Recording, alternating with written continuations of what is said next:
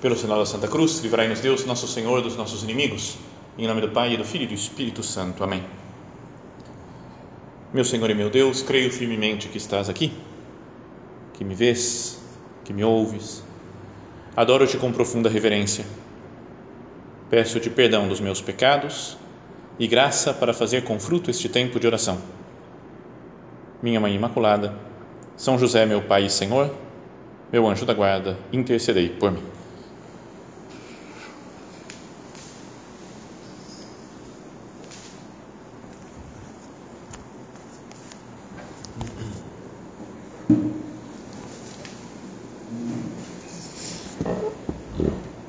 Nós estamos começando o mês de maio e esse mês, tradicionalmente na igreja, ele é dedicado especialmente a Maria Santíssima.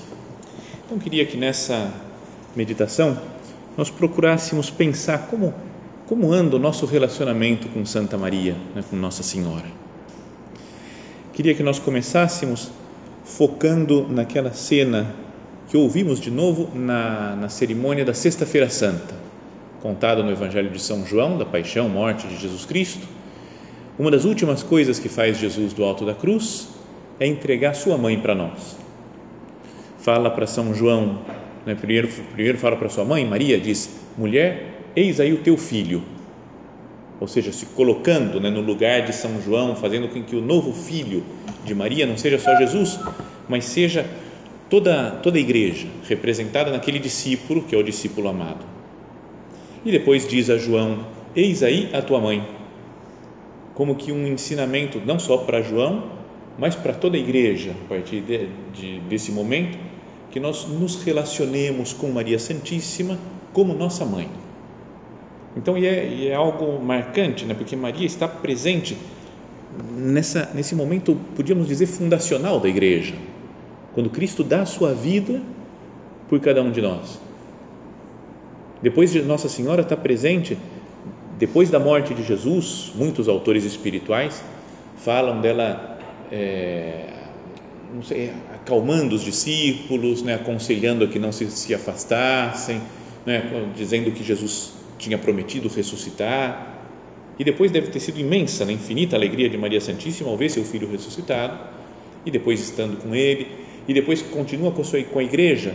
Fala que os apóstolos, no início da igreja, perseveravam né, na, na oração, na fração do pão, com Maria, mãe de Jesus. No dia que vem o Espírito Santo, no dia de Pentecostes, também está presente Maria Santíssima lá junto deles. Então, Nossa Senhora é uma personagem fundamental em toda a história da, da salvação. Porque falou sim para Cristo no, no momento da anunciação. Vem o anjo Gabriel, ele fala que vai ser a mãe do Salvador e ela fala: faça-se em mim segundo a tua palavra. E agora, nesse momento também da, da cruz, ela fala de novo: faça-se em mim segundo a tua palavra. Podia dizer essa, essa expressão outra vez. Porque a partir desse momento ela passa a ser a mãe de todos os fiéis, de todos aqueles que seguem nosso Senhor Jesus Cristo. É, até uma talvez uma dúvida que pode passar na nossa cabeça quando Jesus vai falar com Nossa Senhora, ele não fala, não fala mãe, eis aí o teu filho, mas se chama de mulher. É estranho, né? Para a nossa mentalidade atual, você fala assim, é esquisito, né? Um, um, filho que chama a mãe de mulher, mulher, eis aí o teu filho. Já pensou se, se eu chamo a minha mãe de mulher, mulher? É, eu acho que apanho, né? Só por, porque parece uma falta de respeito. Tem outra cena também no Evangelho de São João que Jesus chama Maria de mulher também que é o da, no primeiro milagre de Nosso Senhor nas bodas de Caná.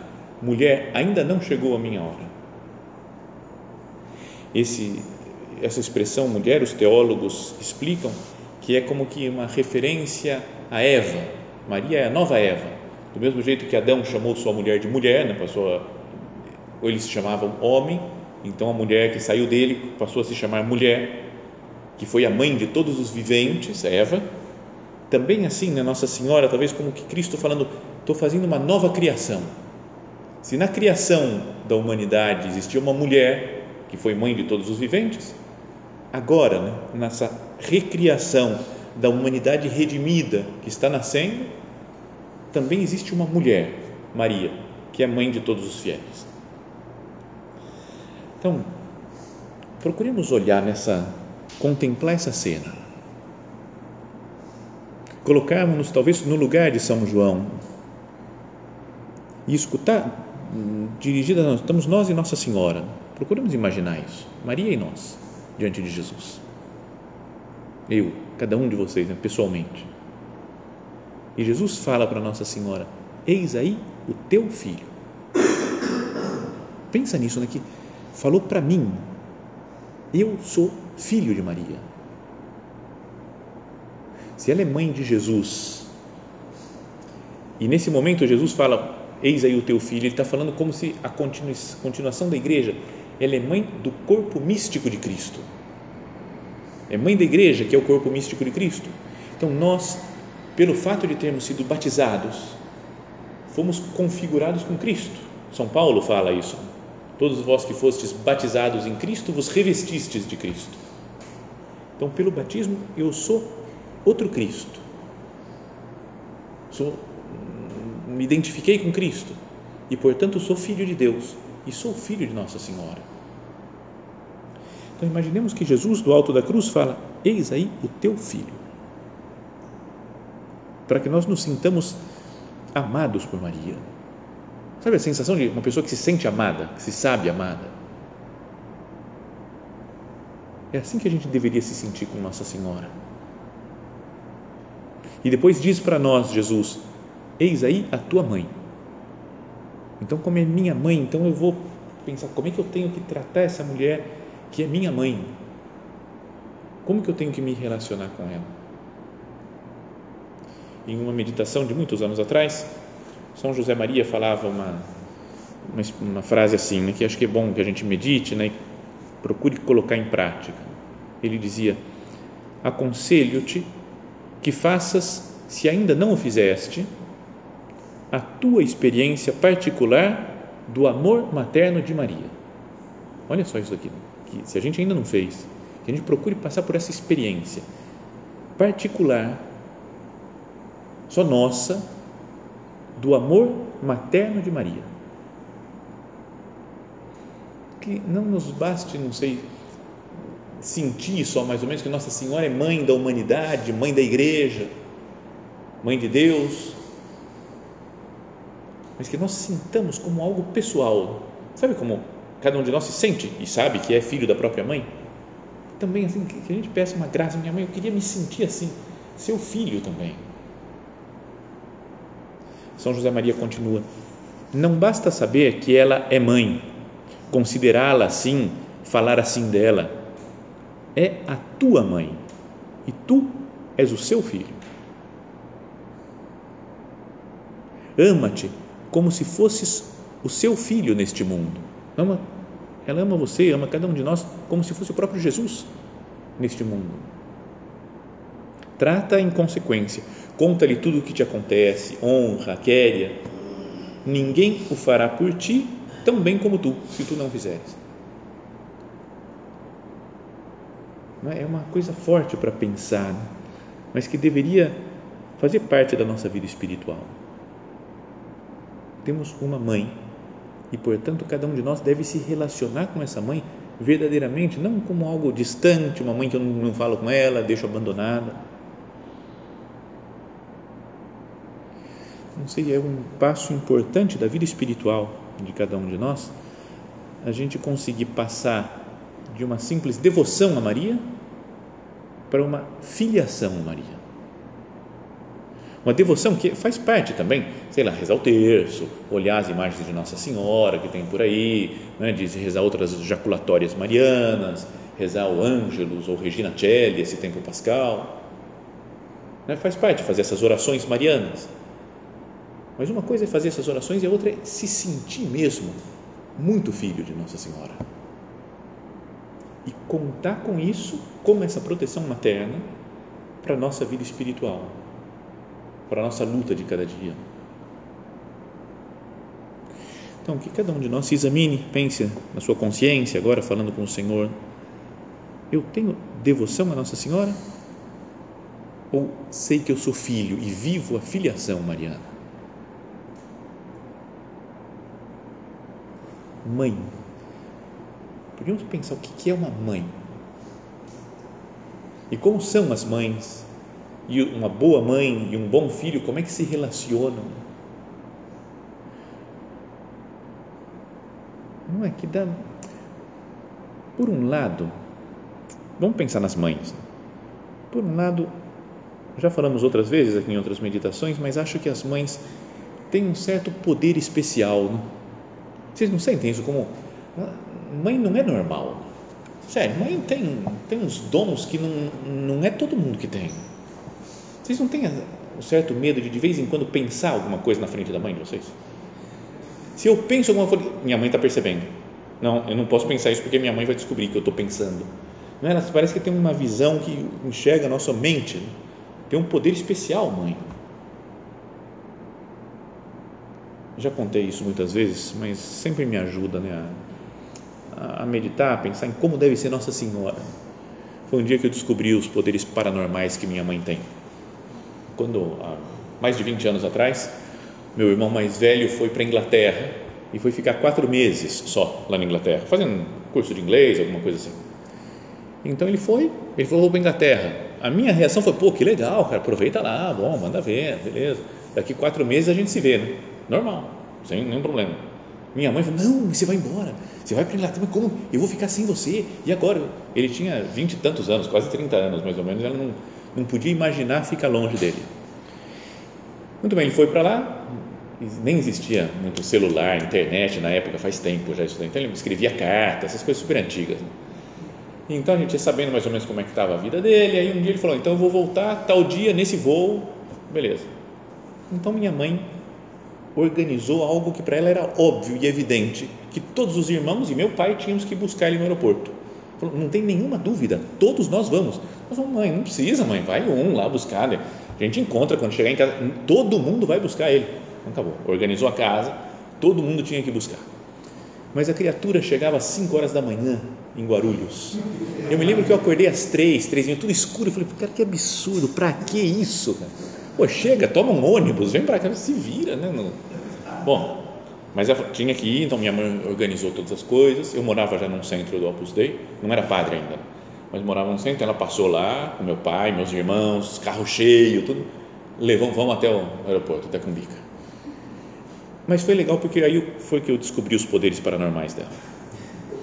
A gente entrou no aeroporto, mas entramos assim no saguão do aeroporto e tinha o que tem agora atualmente com telas de digitais lá falando os voos, todos os infinitos voos que estão chegando, que estão saindo, e aquela coisa confusa. Na época eram umas plaquinhas que ficavam girando ainda, lembra? Antigamente, um monte de plaquinha virando, mudando, atualizando. Ela chegou e é sério, não é exagero em menos de dois segundos, ela viu onde ia chegar o avião, que não estava atrasado e que tinha, já foi para a direção. Ela não conhecia o aeroporto. Eu não sei como que ela vai terminar o B, não sei o que, foi para lá e foi. E a gente esperou parar tudo de girar. Tudo. Onde é que ele estava? Vamos procurar, todos os outros irmãos, meu pai procurando. Ah, é verdade, está aqui, então vai ser em tal lugar. Ela já estava quilômetros de distância porque já tinha ido antes lá para esperar o irmão. Bom, mas demorava um tempinho, alguma, acho uma meia hora ainda para chegar o avião, para desembarcar. E aí colocaram aquele finger e aí eles foram descendo do avião, as pessoas, passageiros. E era longe, ainda estava escuro, não tinha amanhecido. Então você via uma janelinha lá no fundo do finger e as pessoas passando, que iam descendo do avião, passando por aquela janelinha. E eu olhei o primeiro e falei: não é meu irmão. O outro, falei: não, também não o outro também. Aí depois do quarto ou quinto eu falei, eu não sei nem se é homem ou mulher, que está tão longe, que eu não faço a menor ideia ele não, é impossível reconhecer. E aí eu pensei, mas acho que minha mãe talvez reconheça. Vamos ver. E aí fui vendo os vultos idênticos, um idêntico ao outro, passando, de repente, num vulto exatamente idêntico aos outros, ela falou, pronto, é ele. E foi para o lugar, eu não sabia que ia chegar ao desembarque. Meu pai olhou e falou, que, que essa mulher viu? Sei lá, ninguém sabia o que, que e fomos atrás dela e ela dando bronca. Como vocês não reconhecem? É irmão de vocês. Bronca no meu pai, é seu filho também. Não viu que ele estava com aquela camisa, não sei o que, com a mochila colocada daquele jeito. Como se... Mãe, não dá para ver nada, mãe. Não, Bronca. Chegou meu irmão e estava exatamente como ela tinha descrito. Eu falo, cara, poderes paranormais. Eu não sei se ele, meu irmão ligou para ela, falou, eu vou estar assim, fala que eu estou assim, porque era, é tão absurdo reconhecer tudo. Mas são poderes assim que as mães têm. Elas têm uma capacidade de, não sei, de entender, de conhecer os filhos como ninguém tem. Então, se nós aplicamos isso para Nossa Senhora, eis aí a tua mãe, Jesus fala, se ela é minha mãe, e além do mais tem todas as graças infinitas que Deus concedeu a ela, ela não conhece o nosso interior, o mais profundo, nosso coração, as coisas que nós sentimos, as dificuldades pelas, pelas quais nós estamos passando agora. Minha mãe me ajuda a resolver essa situação. Eu quero acertar isso. Será que eu não deveria confiar mais em Nossa Senhora? Algo muito natural que não, sei, não algo muito característico também que existe, deve existir né, entre um relacionamento de uma mãe com seu filho é o, o, o viver naturalmente, né? ser aquilo que nós somos diante da nossa mãe. Não é porque não é assim, a gente às vezes no ambiente que a gente vive, no trabalho, na escola, onde for, vem aqui no centro cultural, a gente tem um certo desejo de manter uma certa imagem. Não, tem que fazer assim, tem que me comportar assim, isso não posso fazer, isso eu tenho que me controlar, tal. Mas com a nossa mãe, estou livre. Não tem por que querer me aparecer de, um, de algum jeito. Não é sério, vida de padre. O padre tem que falar, bom, uso batina, vou andando aqui, o pessoal na rua vê que eu sou padre. Então, até o, a, a roupa externamente me ajuda a falar: peraí, eu sou padre, eu tenho que me comportar de uma certa maneira, mostrar com as minhas atitudes que eu sou padre. Com a minha mãe, mesmo quando eu vou visitar de batina, eu estou à vontade, não tenho não tenho que mostrar nada para ela, porque ela sabe como eu sou. Ah, me deu a luz, me amamentou, me deu de comer, me deu banho, me limpou, tudo, tudo, conhece tudo, né, mãe? Então, não dá uma sensação de paz? Mesmo quando a gente briga com a mãe. Tem gente que briga com a mãe, discute com a mãe, mas é uma briga de quem, quem se conhece. Né? Fala assim, ah, se dá bem, a gente se conhece, então a gente briga. Né? Mas sabe, tem uma. Queria que a gente tivesse uma, um relacionamento assim natural com Nossa Senhora. Vamos pensar nesse mês de maio. Será que eu não deveria viver melhor a minha filiação mariana?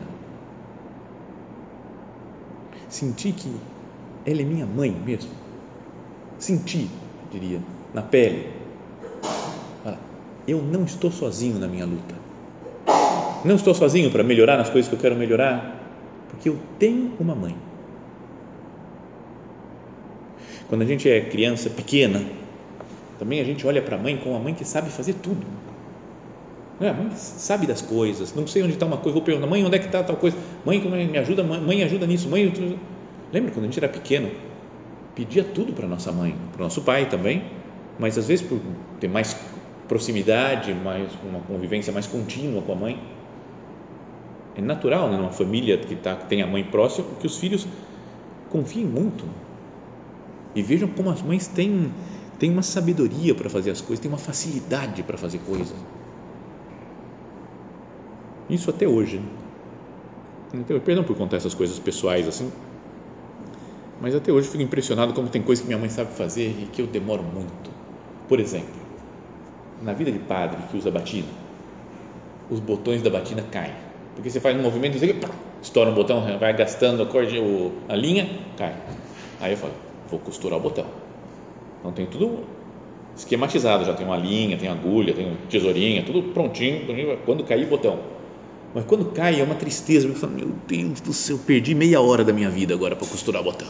Então você pega o botão, acerta a linha, agulha, aquele sofrimento, aquela coisa, vai, dá um, um, e fica mais ou menos. Tanto que daqui uns meses já cai outra vez o mesmo botão, você tenta outra vez. Um dia eu estava na casa dos meus pais, almoçando e batendo papo, então, e aí acho que tinha um botão que tinha que prender assim e tal, e aí outro estava meio solto, e meio brincando, falava, mas você não quer costurar para mim, não? Eu falo, daqui, daqui a batina e costura. Ele falou, oh, beleza, agora não tem, eu tirei a batina, ficou batendo papo, conversando, não, não sei o quê. Passou acho que 15 minutos batendo papo com os irmãos, meu pai e tal. Aí ele falou, o que mais você quer que faça? Já costurei 11. Eu falei, como assim, mãe? Como 11? Então ela foi tirando os botões, costurando, fazendo direitinho e não caiu mais. Então, não é? Mãe tem os poderes, assim, tem os poderes, umas coisas especiais. Então, tem coisas que a gente não consegue fazer e que Nossa Senhora consegue. Tem um ponto de caminho que eu não trouxe aqui, não tenho de cabeça, mas que é, o São José Maria fala mais ou menos assim: você tem uma coisa que parece duro, difícil, parecia que não dava para fazer, mas depois recorreste à Senhora, a Nossa Senhora, e com ela que fácil. Será que as coisas difíceis da nossa vida, se a gente meditasse mais, se rezasse mais, se tivesse mais nas mãos de Nossa Senhora, será que ela não, não nos ajudaria, não venceríamos com mais facilidade? Agora, por outro lado, uma mãe exige também. Uma mãe boa não faz tudo que o filho quer. Deixa o filho trabalhar, deixa o filho, faz, ensina o filho a trabalhar, a fazer as coisas que tem que fazer. Fala para o filho arrumar a cama, por exemplo, fala para ajudar a lavar a louça, enxugar a louça, fala para varrer alguma coisa, colocar as coisas, tirar a mesa. A mãe vai ensinando, vai exigindo o filho, fala, fala para estudar, organizar os horários.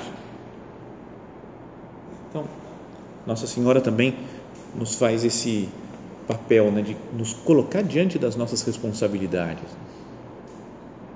nos colocar diante de Jesus. Tem uma passagem do Evangelho que já citamos agora de passagem no começo, no, início dessa meditação, que é a passagem das bodas de Caná. Aparecem lá duas frases de Nossa Senhora. Uma é de carinho, compreensão e deixar que ela cuide das coisas. E a outra é de colocar a gente diante das nossas responsabilidades. É abandono em Maria e exigência de Maria. A primeira frase ela fala para Jesus: eles não têm mais vinho. Nossa Senhora percebe a nossa dificuldade, a nossa falta de vinho, a nossa falta de alegria e fala para Jesus: resolve o problema deles. E consegue que Jesus faça um milagre. Mas para isso, ela, a outra frase de Nossa Senhora é para os serventes lá: fazei o que ele vos disser. Então, isso é como que essa esse milagre, a participação de Nossa Senhora é como que um resumo da nossa vida. Ela é mãe e se preocupa conosco. Portanto, ela fala para Jesus: ele não tem mais vinho. Resolve o problema, intercede por nós, é a nossa poderosa intercessora, Nossa Senhora. Mas ao mesmo tempo, para nós, ela fala: fazei o que ele vos disser.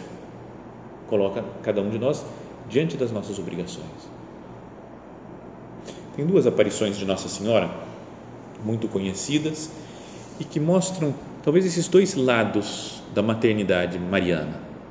O lado de que a gente deve se abandonar nas mãos dela, confiar na ajuda, na intercessão dela, e a outra é que ela exige de nós também para que nós sejamos santos. A primeira é Nossa Senhora de Guadalupe. Lembra no México? Aparece lá para o Juan Diego, que depois foi canonizado também, um índio, e fala para ele construir, né, fala para o bispo para construir um santuário para ela, naquela, naquele lugar que ela tinha aparecido. Mas numa dessas idas e vindas da história, o tio do Juan Diego está morrendo, fala, vai para o México, para a cidade do México, para conseguir um padre para mim, para me dar os últimos sacramentos. E ele vai, só que no caminho ele fala, vou passar no lugar que aparece Nossa Senhora para mim, ela vai começar a puxar papo, não vou conseguir esse padre.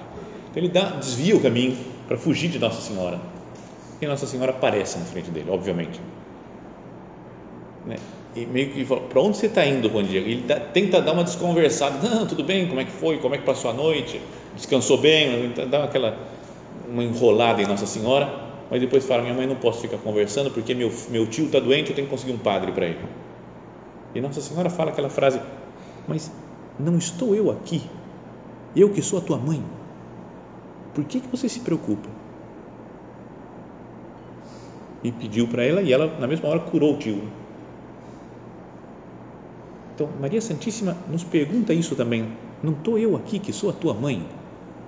Por que tanta preocupação? Minha mãe, eu quero me abandonar mais nos seus braços. Não vou me preocupar tanto com as coisas porque confio no seu, na sua poderosa intercessão. Mas tem a parte da exigência que é as aparições de Nossa Senhora em Fátima. Além de ser carinhosa com os pastorinhos, mas ela exigia. Falava que era preciso fazer muita oração, rezar muitos terços, fazer muita penitência pelos pecadores. Tem muita gente que se condena porque não tem ninguém que reze por eles, então sacrificai-vos pelos pecadores. Sempre que fizeres um sacrifício, dizei, é por vosso amor, pela, né, por, pela né, para a conversão dos pecadores, pela reparação pelos pecados cometidos contra o Imaculado Coração de Maria. É para fazer penitência mesmo. E depois, um momento, lembra quando eles encontram uma corda áspera que se machucava e começaram os três pastorzinhos a amarrar na cintura a corda para fazer penitência, ficavam 24 horas por dia com a corda. Na aparição de setembro de 1917, Nossa Senhora fala: Jesus está muito contente com as penitências que vocês estão fazendo. Era criança, 7, 9, 10 anos. Ele falou: Jesus está muito contente com as penitências. Mas ele falou que durante a noite vocês podem tirar a corda para dormir melhor. Mas durante o dia pode colocar de novo, né? sabe? De, puxar o ritmo. O mundo precisa né, de gente sacrificada, de gente heróica, né, que gente que, que, que se empenhe pela santificação sua e dos outros. Então Nossa Senhora é assim, ela cuida de nós, ela, eles não têm mais vinho e ao mesmo tempo ela exige de nós, fazei o que ele vos disser. São José Maria também dizia numa meditação e Nossa Senhora, sem deixar de se comportar como mãe, sabe colocar seus filhos em face das suas responsabilidades. Aos que dela se aproximam e contemplam a sua vida, Maria faz sempre o imenso favor de os levar até a cruz, de os colocar bem diante do exemplo do Filho de Deus. Como foi naquele momento da cruz, que Maria ganhou, digamos assim, a maternidade de toda a igreja, ela faz esse favor de nos levar, colocar lá diante de Jesus na cruz, para que nós vejamos a grandeza do amor de Cristo que se entrega por nós, para que nós tenhamos coragem de nos, de nos entregarmos mais para Ele. Outra frase de São José Maria, e assim terminamos a nossa meditação. Muitas conversões, muitas decisões de entrega ao serviço de Deus foram precedidas de um encontro com Maria. Nossa Senhora fomentou os desejos de procura, ativou maternalmente as inquietações da alma, fez ansiar por uma mudança, por uma vida nova, e assim aquele fazei o que ele vos disser converteu-se em realidades de amorosa entrega, em vocação cristã que ilumina desde então toda a nossa vida. Vamos pedir a Nossa Senhora né, que nós cresçamos no amor a ela, na intimidade com ela, nessa filiação mariana, na confiança plena com Maria Santíssima, para que ela nos leve até o seu Filho Jesus.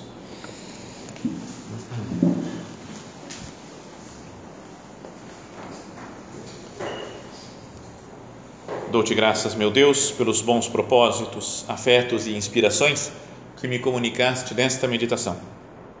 Peço-te ajuda para os pôr em prática. Minha Mãe Imaculada, São José, meu Pai e Senhor, meu anjo da guarda, intercedei por mim.